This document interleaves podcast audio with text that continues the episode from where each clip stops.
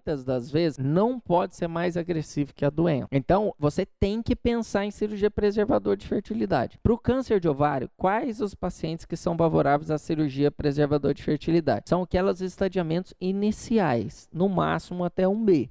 Então, assim, claro que você pode particularizar alguns casos, por mais que você proponha a cirurgia preservador de fertilidade, ela tem que ser uma cirurgia estadiadora. Então, se você se propõe a fazer um estadiamento cirúrgico completo, você não vai tirar os anexos e pode até não tirar o útero, mas você pode fazer a abordagem linfonodal se você quiser, você pode fazer a abordagem da aumentectomia, as biópsias peritoneais, o lavado, você pode fazer tudo. Não é porque é preservador de fertilidade que você vai fazer só alforoplastia e pronto. Você pode fazer o estadiamento completo da paciente. Então, no câncer de ovário inicial. No câncer de ovário inicial, a gente vai fazer uma cirurgia estadiadora.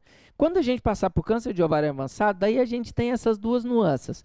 Ou a gente vai fazer aquilo que eu falei, você vai avaliar a ressecabilidade, para propor ou não uma cirurgia de cara, que é a cirurgia upfront.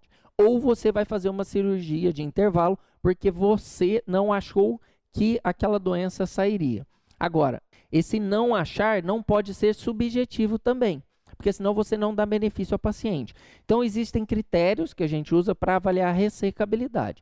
E um dos critérios eu vou mostrar para facilitar o pensamento. E nos casos mais avançados, a gente faz a quimionel e vai avaliar para ver se vai fazer a cirurgia de intervalo sim ou não.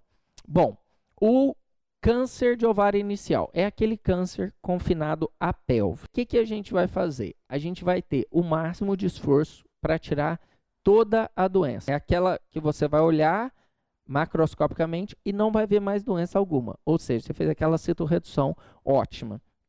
A avaliação de de doença oculta. Você vai fazer como? Principalmente no abdômen superior. Lembra que eu falei naqueles casos iniciais que tinham até 30% de doença oculta? Como que você vai avaliar? Você vai fazer as biópsias, por exemplo, a biópsia de aumento, as biópsias do peritônio, você vai fazer o lavado uh, abdominal, nisso você vai pesquisar as doenças ocultas. E qual a estratégia então? Então você tem um paciente que tem o câncer de ovário inicial, qual que é a estratégia que você tem? Qual que é o ponto inicial seu? Você vai começar por onde? Eu chamo de ponto zero. Como que eu começo quando eu entro para a cavidade? Na maioria das vezes, esse caso aqui, no meu caso particular, eu vou estar tá diante de uma paciente com uma cirurgia minimamente invasiva. Então, o que, que eu devo fazer para não correr o risco de eu passar despercebido alguma coisa dentro da cavidade. Então, o que eu gostaria de mostrar aqui, eu vou colocar, eu gosto muito desse termo de metodologia cirúrgica. Por quê? Porque eu acho que quando a gente tem uma estratégia bem definida, os resultados são melhores. Então, na metodologia cirúrgica, eu vou considerar aqui o abdômen, ó. O que, que eu faço? Quando eu entro aqui na cavidade, a gente olha a pelve da paciente, né? E a gente vai olhar a cavidade, mas até o olhar ele pode ser feito de maneira padronizada e sistematizada. Então, o que, que eu faço? Primeiro, eu entro e com a paciente sem ela estar tá em Trendelenburg. Porque se eu colocar a paciente em Trendelenburg, e eu geralmente entro na cicatriz umbilical, ou se ela tiver incisão prévia, aí aqui em cima tem um ponto que a gente chama de palmer, 2 centímetros na linha M clavicular, 2 centímetros aqui do rebordo costal tem esse ponto que a gente chama de palmer. Então, baseado aqui, o que, que eu faço? Eu entro, não coloco ela em Trendelenburg, eu venho aqui, ó, olho aqui a pelve, só que eu só vou conseguir ver a pelve mesmo quando eu der o Trendelenburg. Então, eu vou olhar para a pelve, o peritônio acima da bexiga. E eu começo, então, nesse sentido, ó, nesse sentido. Tá vendo como que eu já padronizei o que, que eu vou fazer?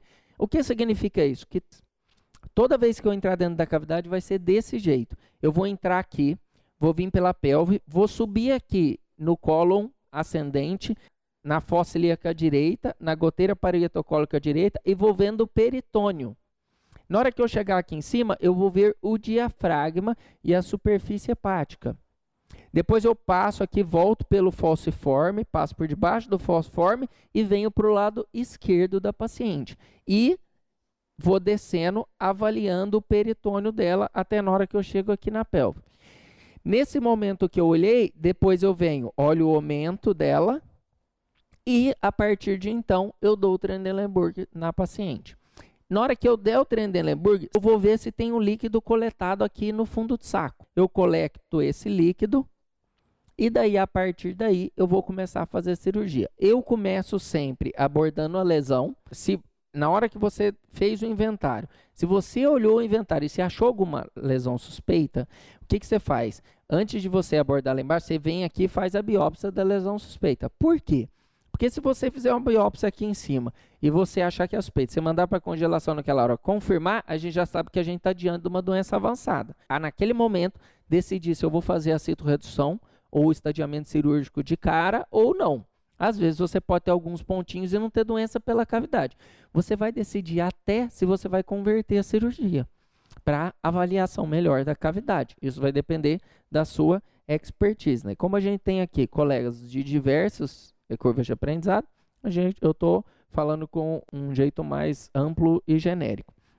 Bom, então você avaliou aqui a pelve e coletou o líquido e daí não tem lesão no peritônio. Se tiver, você já faz biópsia. Se tiver alguma aderência aqui na pelve, é aquilo que a gente comentou.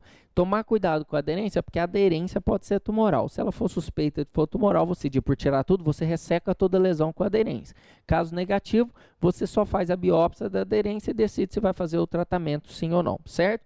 Baseado nisso, é você vai fazer todo o procedimento. Eu deixo para fazer as biópsias ao fim, mas se você quiser padronizar para fazer no início, para você não esquecer, você vem e faz aqui das cúpulas diafragmáticas, você faz aqui em cima das goteiras e das fossas. E daí você manda separado, como são pequenas, se eu for fazer minimamente invasivo, você vai tirando pelo trocáter mesmo de 5 milímetros. E daí você pede para ir separando em potes separados e Daí, baseado nisso, você tem todo o estadiamento.